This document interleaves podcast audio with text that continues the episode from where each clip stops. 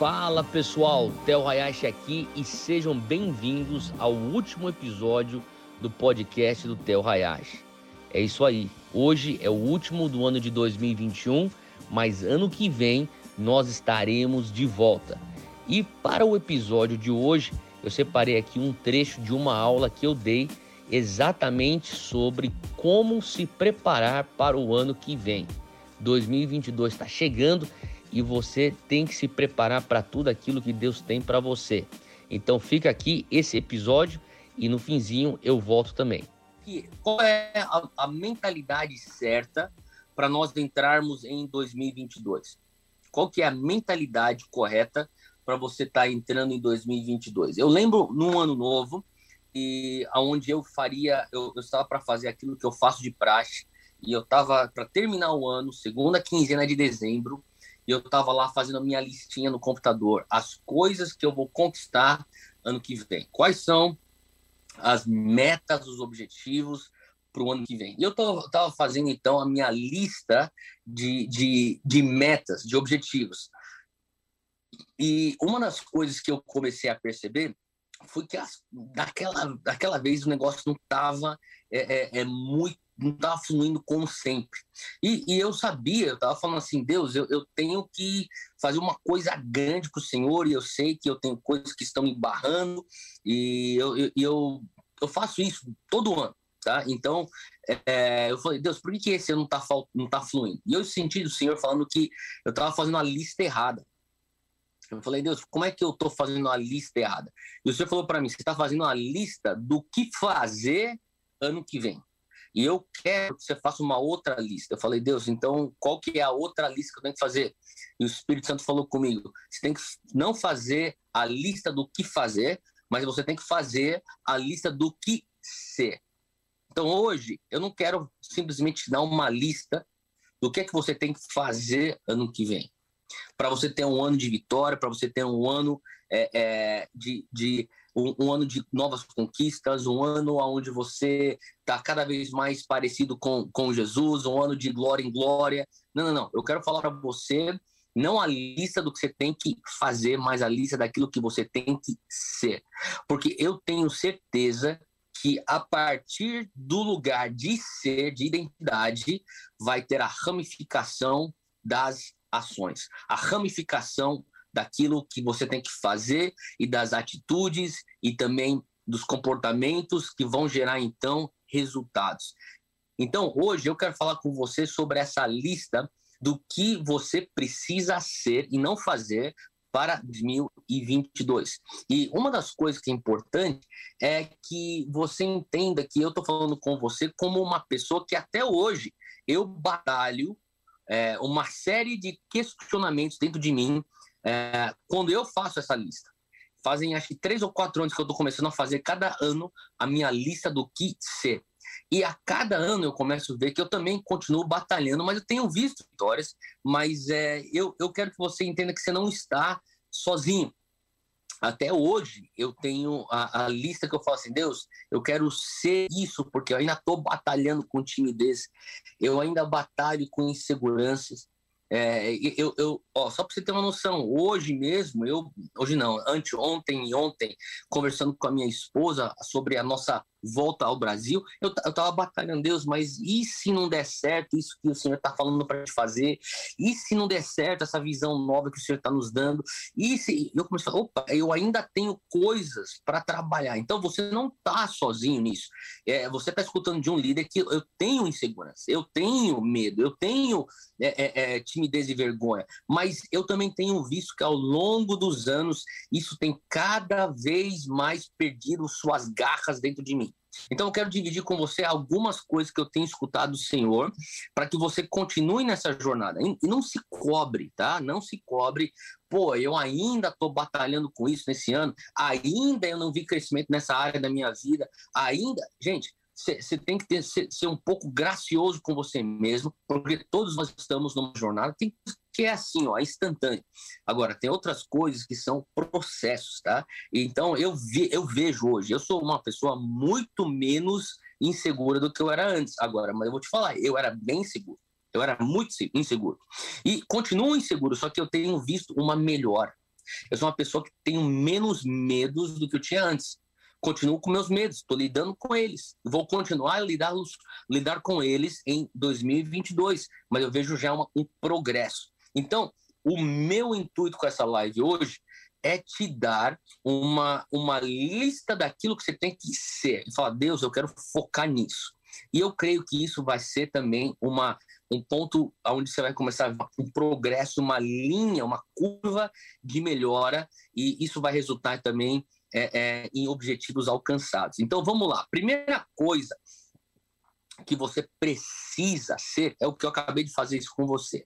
Eu preciso ser vulnerável. Então eu começo pensando, eu estou sendo vulnerável o suficiente. Agora, quando eu falo vulnerabilidade, eu não estou querendo dizer que você vai abrir as suas fraquezas para o mundo inteiro, postar nas mídias sociais, sair falando o quão é, isso e aquilo ainda precisa ser melhorado na tua vida.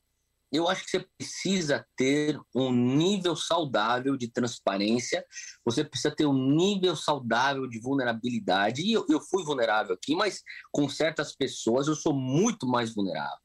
E, e, e, eu, eu consigo discernir, ó, a minha vulnerabilidade com essa pessoa vai resultar num diagnóstico mais apurado que vai me apontar para uma, uma trajetória de, de é, realmente de construção.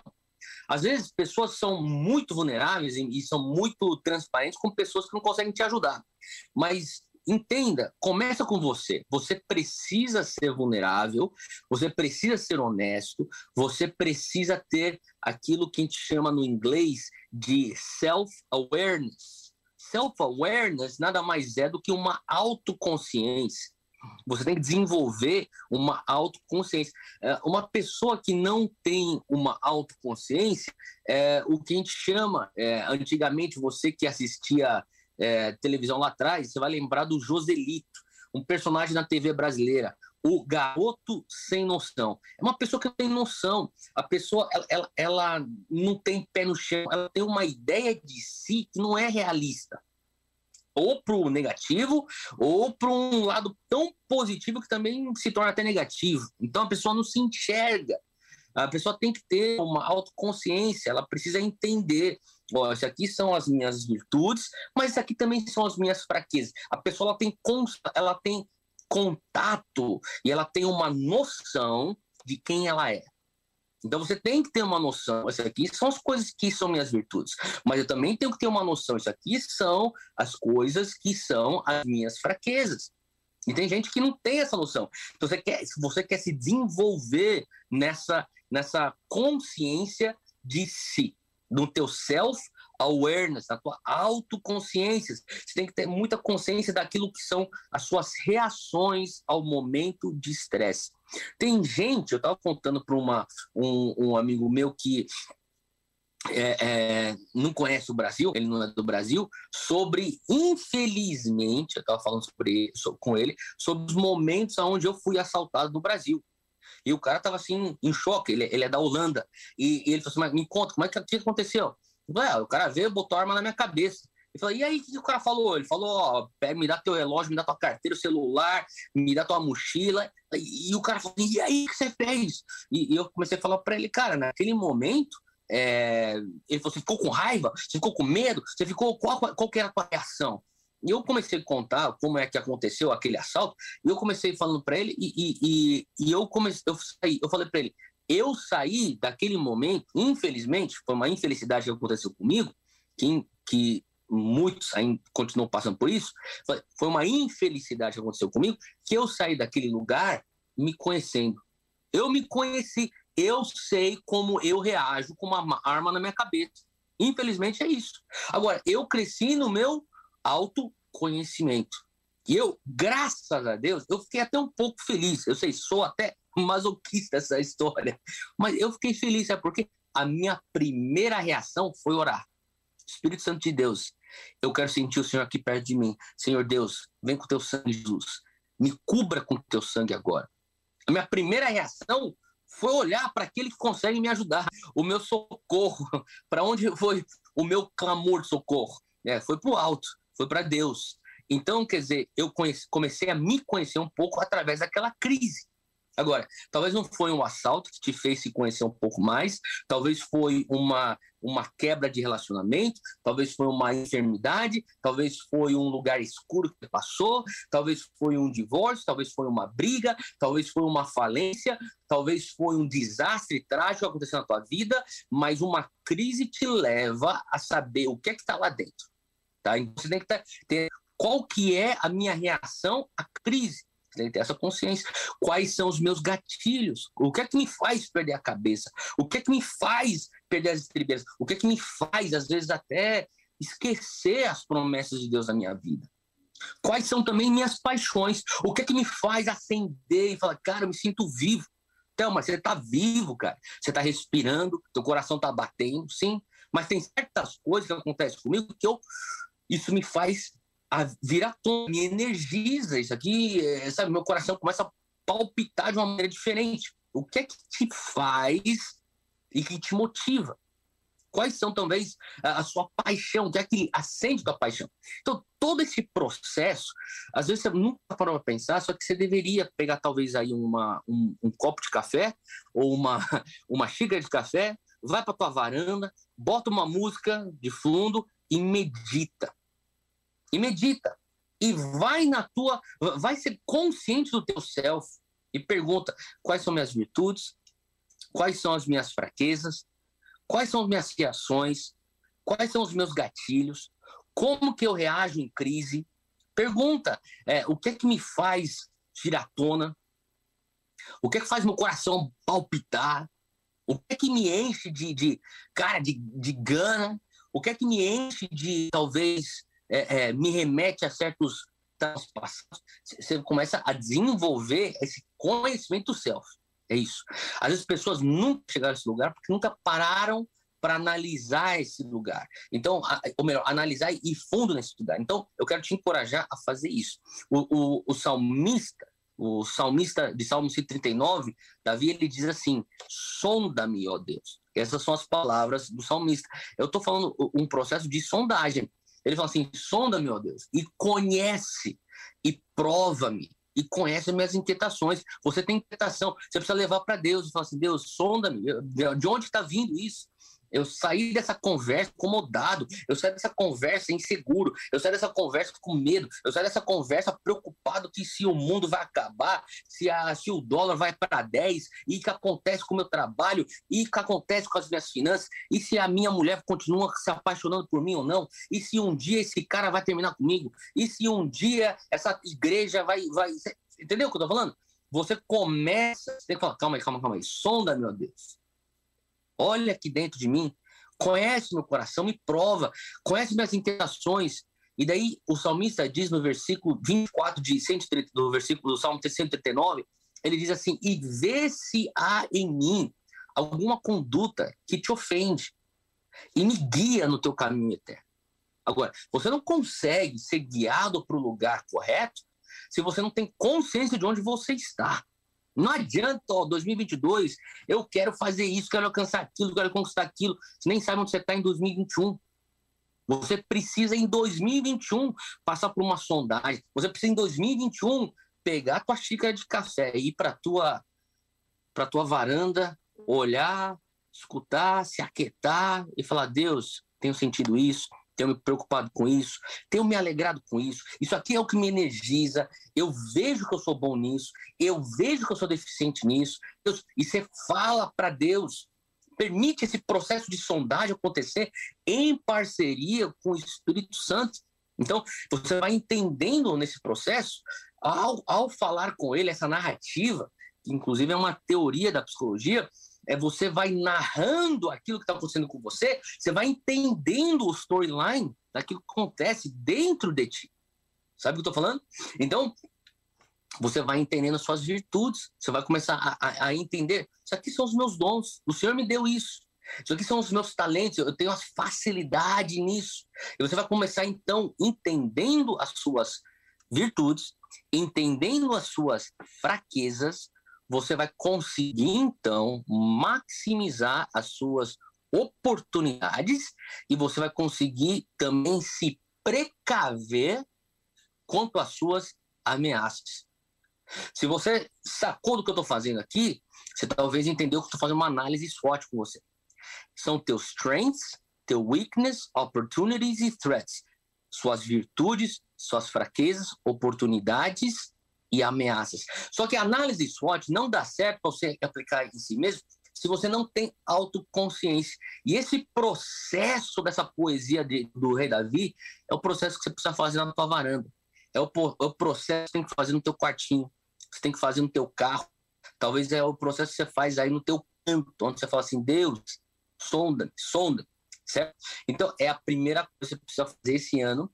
Você precisa ser vulnerável e honesto para crescer em autoconsciência. Número um, eu vou ser, eu não vou fazer, eu vou ser vulnerável e honesto.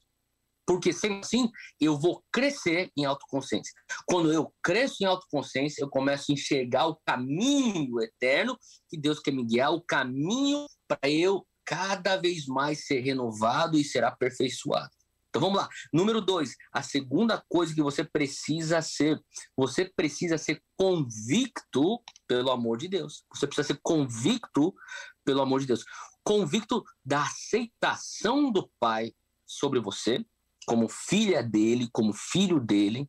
Você tem que estar convicto que você é amado por ele. Faz sentido o que eu tô falando? Você tem que estar convicto que você é um filho amado e que você já traz prazer pro teu pai. A outra coisa que você precisa estar convicto é que você, você tem que entender que até mas eu já, eu já sei isso. É uma coisa contínua para o resto da tua vida. Ele te, ele te dá um amor, que ele é, esse amor é tão grande, ele te traz uma aceitação, uma adoção, que ela é tão grande que você não consegue ter a plenitude daquilo que isso significa. Então, todo dia eu tenho orado, Pai, aumenta a minha consciência do teu amor por mim. Essa é a minha oração. Quase todo dia eu oro isso. Eu falo, Deus, aumenta em mim a consciência do teu amor por mim. Eu quero ter, eu quero estar consciente o quanto que o Senhor me ama. Você precisa crescer na consciência do amor de Deus por você. Tem, é, você tem que entender uma coisa que até Jesus precisou ter a consciência de quanto Deus o amava. Até Jesus teve que ter a consciência de quanto que ele já era aceito. Você lembra no batismo, eh, em Mateus capítulo 3? Depois você lê isso com calma, tá? Mateus capítulo 3. Jesus, ele, ele antes de começar o seu ministério público, ele escuta no batismo das águas, João Batista batiza Jesus, ele sai das águas, vem a pomba, você lembra disso? E vem uma voz do céu que diz: Este é o meu filho em quem tenho prazer. Sabe outro momento onde aparece essa mesma voz e a mesma frase do pai para o filho? É em Mateus 17. Então você começa em Mateus 13, antes do ministério público de Jesus, ele escuta: você é amado, você já é aceito eu te aceito, você já me traz prazer, filho, antes mesmo de você curar o primeiro enfermo, antes mesmo de você pregar o primeiro sermão na montanha, antes mesmo de você multiplicar o primeiro filão de pão, antes mesmo de você é, combater a religiosidade, meu filho, eu te amo. Eu quero que você entenda que eu não te amo por aquilo que você faz, eu te amo por aquilo que você é. Entenda isso. Você precisa ter convicção disso. Senão você não vai conseguir exercer o chamado de Deus na tua vida em 2022. E no final, no Monte da Transfiguração, quando ele já está no final do seu ministério público, Deus volta a falar. Lá no Monte da Transfiguração, este é o meu filho em quem eu tenho prazer. Isso ele faz em Mateus 17. Depois você lê isso aí. Então, eu sei que você pode falar, Theo, mas eu não, eu não batalho com essa, essa necessidade de afirmação. E graças a Deus eu sou uma pessoa bem resolvida nisso. Graças a Deus eu, eu, eu vim de uma família muito boa, muito equilibrada. E, e eu vou falar para você: que bom que você teve uma boa família, glória a Deus por isso. Que bom que você tem amigos incríveis, você tem pastores incríveis na tua vida. Mas deixa eu te falar: você, mesmo sendo amado, você é amado por pessoas imperfeitas. Aqui nessa terra, todo o amor que a gente exerce, por mais que a gente se esforce e a gente está num processo de santificação, o nosso amor ele é imperfeito. Só o amor do Pai é o amor perfeito. Então, por isso que eu estou falando, você precisa focar nisso. Você precisa entender e crescer na revelação de filiação. Sabe, eu sou pai de três meninos. É, eu e Júnior, nós temos o Zé, o Coa e o Beni. O Zé está quase com seis anos, o Coa tem quatro anos e o Beni tem quatro meses. E eu falo para você que sabe, às vezes eu fico olhando eles, especialmente quando eles estão dormindo, porque daí tá, o negócio tá tudo mais calmo, tá quietinho. Eu tô, fico olhando eles da cama deles, e às vezes eu tô orando por eles, e vem um amor que eu falo: olha, eu não quero saber o que possa acontecer, eu sempre vou aceitar e amar esses meninos. Eu fico imaginando Deus olhando para nós aqui nessa terra e esse sentimento que ele tem por você. Possa acontecer o que for, eu sempre vou amar essa minha filha. Pode acontecer o que for, eu sempre vou amar esse meu filho. Agora, você precisa crescer nessa revelação. Você precisa crescer naquilo que Paulo fala em Romanos 8. Anota aí, Romanos 8, versículo 15 ao versículo 17. Paulo fala: vocês vão receber o Espírito que os adota como filhos, por meio do qual clamamos Abba Pai. Papai, o que, que te capacita a chamar, olhar para Deus e falar: Papai do céu, eu preciso de ti. Papai do céu, obrigado porque o Senhor está comigo hoje. O que, que te capacita a fazer isso? É o espírito de adoção. Você precisa crescer na revelação do que significa ter esse espírito de adoção. Versículo 16 diz que o próprio Espírito testifica ao nosso espírito nós somos filhos de Deus. É o Espírito Santo que fala, o Espírito Santo com E maiúsculo, fala com o nosso espírito com E minúsculo. Você agora foi comprado pelo sangue, você então teve um novo nascimento, você então é filho de Deus. Você não é só uma criatura de Deus, você é um filho de Deus. Você não é simplesmente um ser humano que foi criado por Deus, você é uma filha de Deus. Você tem que crescer nessa consciência filiação, filiação. Esse princípio de filiação, conceito de filiação tem que crescer dentro de você. Por quê? Senão você vai começar a correr atrás de dinheiro, você vai começar a correr atrás de sucesso, de diploma, você vai correr atrás de um carro novo, de imóvel novo, você vai correr atrás de reconhecimento humano que só Deus pode trazer para você. Tá cheio de crente fazendo isso. Tá cheio de crente que está usando o próprio evangelho para correr atrás de algo que o evangelho ainda não supriu. Deixa eu repetir. Tá cheio de crente que está usando princípios no evangelho para correr atrás de algo que o próprio evangelho ainda não supriu. As boas novas do evangelho é que você é um filho aceito. Você é uma filha aceita. E ele diz aqui no versículo 17: se você é filho, se você é filha, então você é herdeiro. Você é uma herdeira. E você é co-herdeiro com Cristo se de fato participamos dos sofrimentos, para que também participemos na sua glória. Você tem que crescer nisso, sabe? É um amor que é eterno. E sabe, Jesus também fala: ó, o sinal que você me ama é que você obedece. Não é uma coisa leviana que você fala assim, ah, é, Deus me ama, Deus me ama, eu vou viver minha vida do jeito que. Não, não é isso, cara. Porque esse amor, ele, é tão constrangedor que ele precisa gerar uma mudança no nosso coração. Olha só o que está dizendo para a gente também lá em Romanos, no versículo 38, 8, 38, pois eu estou convencido que nem a morte, nem vida, nem anjo, nem demônio, nem o presente, nem o futuro, nem qualquer poder, nem altura, nem profundidade, nem qualquer outra coisa na criação, nesse mundo, nada nesse mundo será capaz de nos separar do amor de Deus que está em Cristo Jesus. Você precisa crescer na revelação da filiação de Romanos 8, 15 a 17, e você precisa crescer na revelação do amor que está descrito em, Romanos 8, 38 e 39. Duas passagens do mesmo capítulo que você precisa crescer em revelação. Então, por isso eu quero te encorajar. Ore todo dia. Deus, eu quero crescer na consciência do que significa ser teu filho. Deus, eu quero crescer na consciência do que significa ser amado por quê? Porque se você tem essa consciência e se você é uma pessoa convicta do amor dele, convicta da aceitação dele, você não se barateia por ninguém. Não existe proposta de trabalho que vai tocar nessa, nessa, nesse vácuo, porque você já preencheu com essa revelação. Não existe cifrão que vai tocar nesse vácuo que você já preencheu com essa revelação. Tá cheio de gente que se crente, que corre atrás das coisas do mundo que nem uma pessoa mundana. Eu não estou querendo dizer que você não pode ser bem sucedido. Eu não estou querendo dizer que você não pode prosperar. O que eu estou querendo dizer é qual é a motivação da tua obsessão por sucesso e prosperidade. Uma coisa é você correr atrás de sucesso e prosperidade em 2022, porque você fala assim: eu quero glorificar Deus, eu quero expandir, eu quero ser canal de bênção para as nações.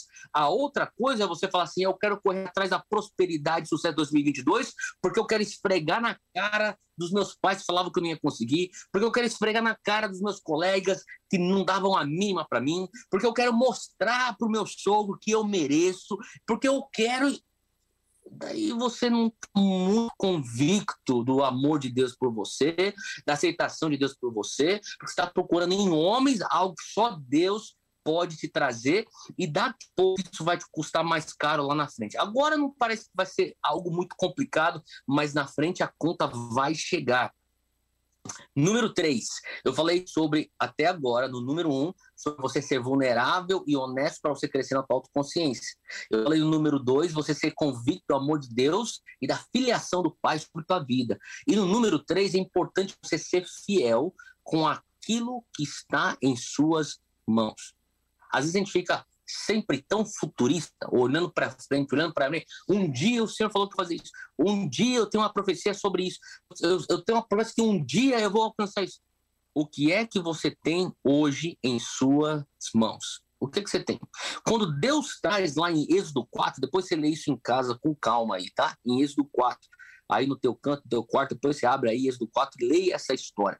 Quando Deus traz para Moisés uma missão, Moisés, é essa aqui a tua missão. Moisés olha para ele mesmo e fala assim: Deus, mas como é que eu vou cumprir essa missão gigante de tirar o povo de Israel do Egito? E daí Deus aponta para que ele tem em suas mãos. Ele falou: O que, que você tem em suas mãos aí?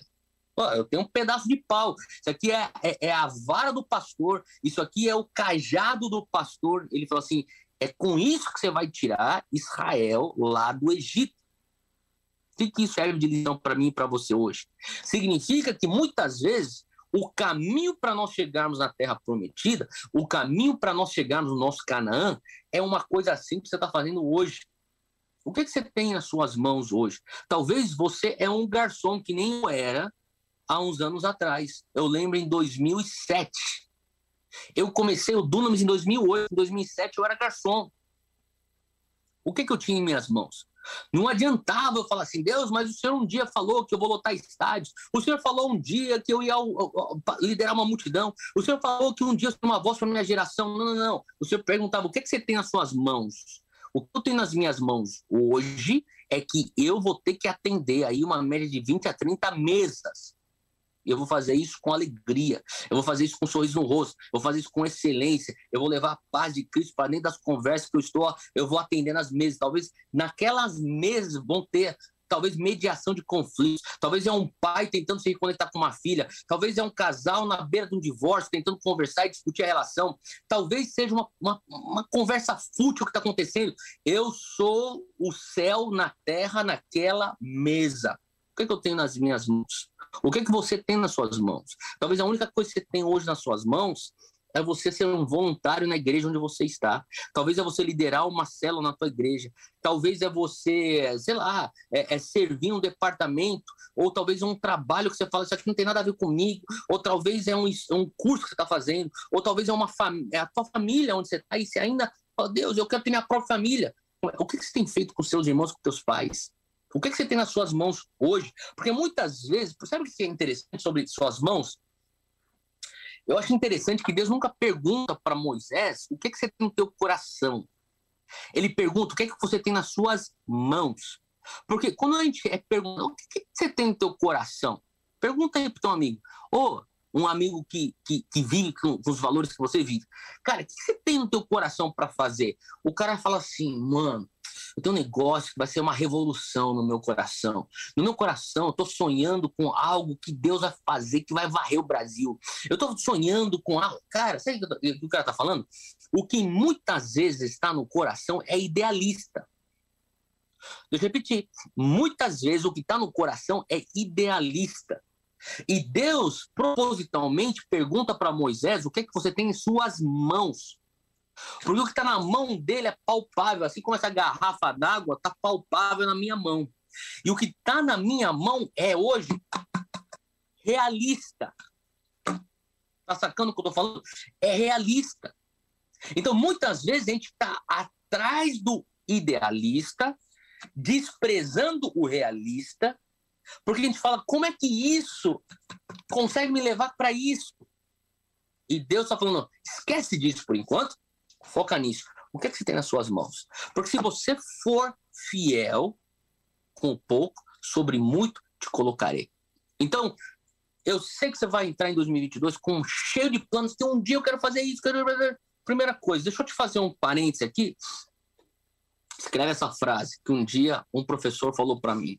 Ele falou assim: Theo, nós, como seres humanos, temos a tendência de superestimar o que podemos fazer em um ano e subestimar o que podemos fazer numa década. Deixa eu repetir. Muitas vezes nós temos a tendência de superestimar o que nós podemos fazer num ano e subestimar o que nós podemos fazer numa década. Então, você chega no ano de janeiro de 2022, você vai estar com uma lista gigantesca. Meu irmão, você vai bater lá dezembro de 2022, vai olhar, você fez um terço da lista e você vai sair de 2022 depressivo. Então, deixa eu te falar uma coisa. O que é que você tem nas suas mãos? Seja fiel com pouco, sobre muito ele vai te colocar. E entenda que muitas vezes a gente está tentando exercer passos práticos com aquilo que é idealista ao invés do que aquilo que é realista. Então, hoje, para você, fica essa chave, esse princípio do reino. Deus é um Deus de gerações. Deus é um Deus de longo prazo. Sabe, eu, eu, eu faço até outro parênteses dentro do meu parênteses aqui. É, então, quer dizer, é um parênteses dentro do parênteses. É, é difícil você falar para uma geração, vamos pensar a longo prazo, quando a única coisa que essa geração ultimamente tem falado é Maranata, volta a Jesus. Calma aí.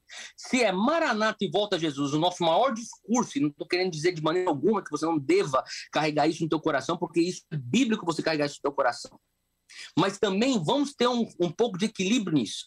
Porque se a única coisa que a nossa a única reação a injustiças nessa terra é volta a Jesus. Se quando você vê uma notícia que é totalmente é, é, sabe, é, injusta, é, é, é corrupta, é, é, imoral. A única coisa que você fala é Maranata, volta Jesus. Você realmente acha que uma geração que só tem essa com a maior reação vai estudar, vai trabalhar, vai empreender, vai querer casar, vai querer. Quer dizer, crente, se, quer casar é porque quer, quer transar, não é porque quer constituir família, quer deixar legado, deixar herança. Entendeu? Então a gente tem que ter uma, uma visão um pouco mais longo prazo. Então, é, quando a gente começa a pensar décadas, eu quero pedir para você não subestime o que você consegue alcançar em décadas, mas parte de algo que você vai fazer dentro de você aqui.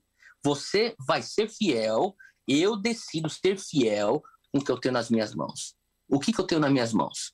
Hoje, talvez seja um trabalho que você fala assim: eu não entendo como isso vai acontecer. Talvez seja uma oportunidade de você estudar e você falar assim, cara, eu não sei, é, não é o, o, o curso que eu sonho um dia fazer. Seja fiel com o que está nas suas mãos, assim como Moisés foi fiel com o cajado de pastor, e foi justamente esse cajado de pastor que traz libertação com as dez pragas de, de, do Egito e abre o Mar Vermelho. Agora, por final, número quatro, eu tenho quatro pontos para você hoje. Número quatro, não o que você tem que fazer, mas o que você precisa ser. Você precisa ser obcecado, no bom sentido da palavra, tá? Obstinado, no bom sentido da palavra.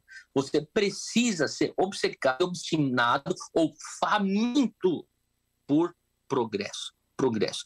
Você, assim, você fala assim, o que, que você, você, quer dizer com isso? Eu estou querendo dizer que você vai desenvolver dentro de você um sentimento, uma maneira de ser, que você nunca vai se contentar com o bom, apenas com o melhor que você nunca vai se contentar com o suficiente, você vai atrás da abundância. Você fala assim, Theo, eu, eu, eu, mas eu já sou tão abençoado. Glória a Deus. Deus quer te abençoar tanto, mais tanto, mais tanto, que você venha a ser canal de bênção para as nações. Essa foi a promessa que Deus deu para Abraão em Gênesis 12.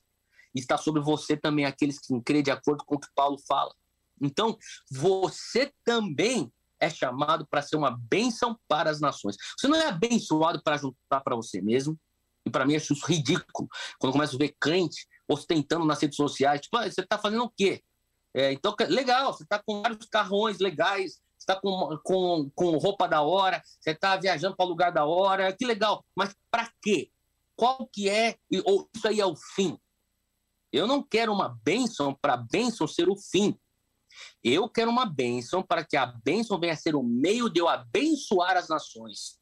E o fim é que, enquanto as nações são abençoadas, eu estou glorificando a Deus. Faz sentido? Então, seja faminto por progresso. Esse é o número quatro. É uma coisa constante. Então, eu constantemente estou perguntando para mim: como que eu consigo progredir na minha saúde emocional? Eu já falei um pouquinho sobre isso aqui.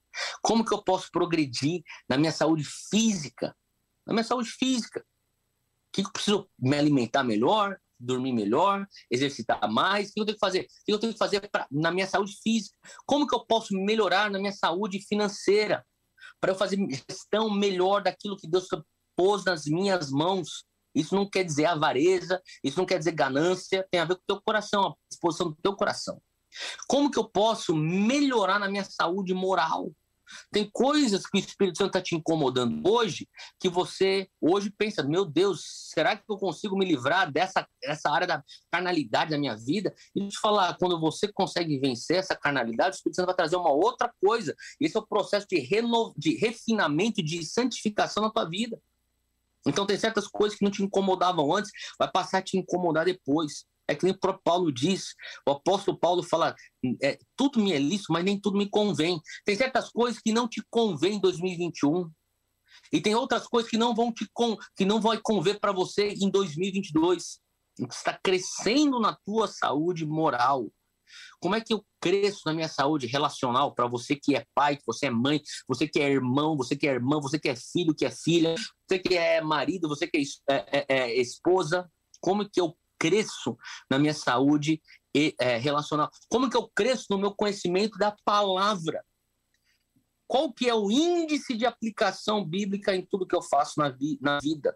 Ou não? Ou a Bíblia só serve para ser lida no domingo e eu entender um conceito no domingo e na segunda-feira eu sou guiado por outro código de ética, na segunda-feira eu sou ligado, é, é, guiado por um outro modus operandi?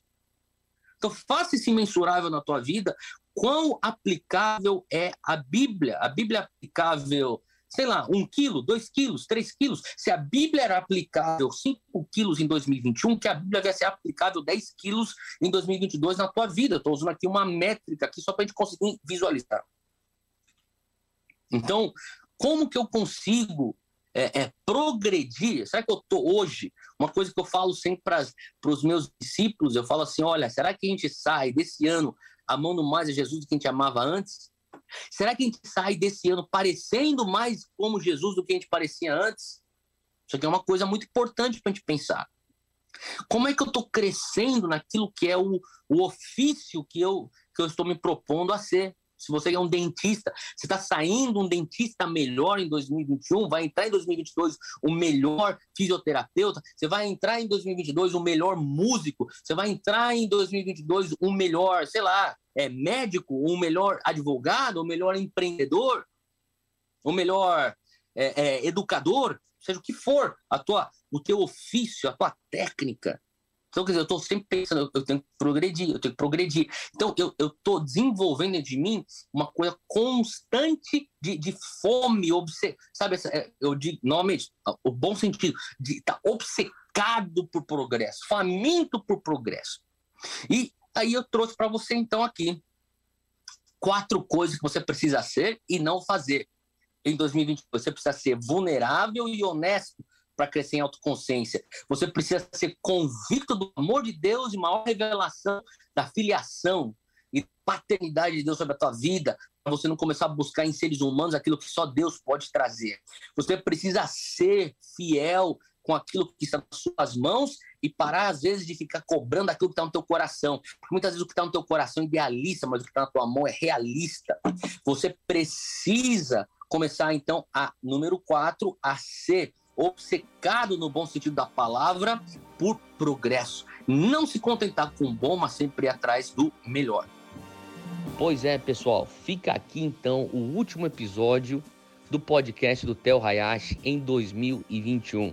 Mas ano que vem eu tô de volta com conteúdo novo e tenho certeza que vai ser melhor ainda do que foi em 2021. Muito obrigado a você que me acompanhou em toda essa jornada de 2021. Muita coisa aconteceu. Eu creio que a gente conseguiu andar e progredir nessa jornada com Deus, essa busca por mais espiritualidade, maturidade espiritual e também o desenvolvimento na nossa liderança. Ano que vem tem mais. Tenha um excelente final de ano, feliz Natal e um próspero ano novo.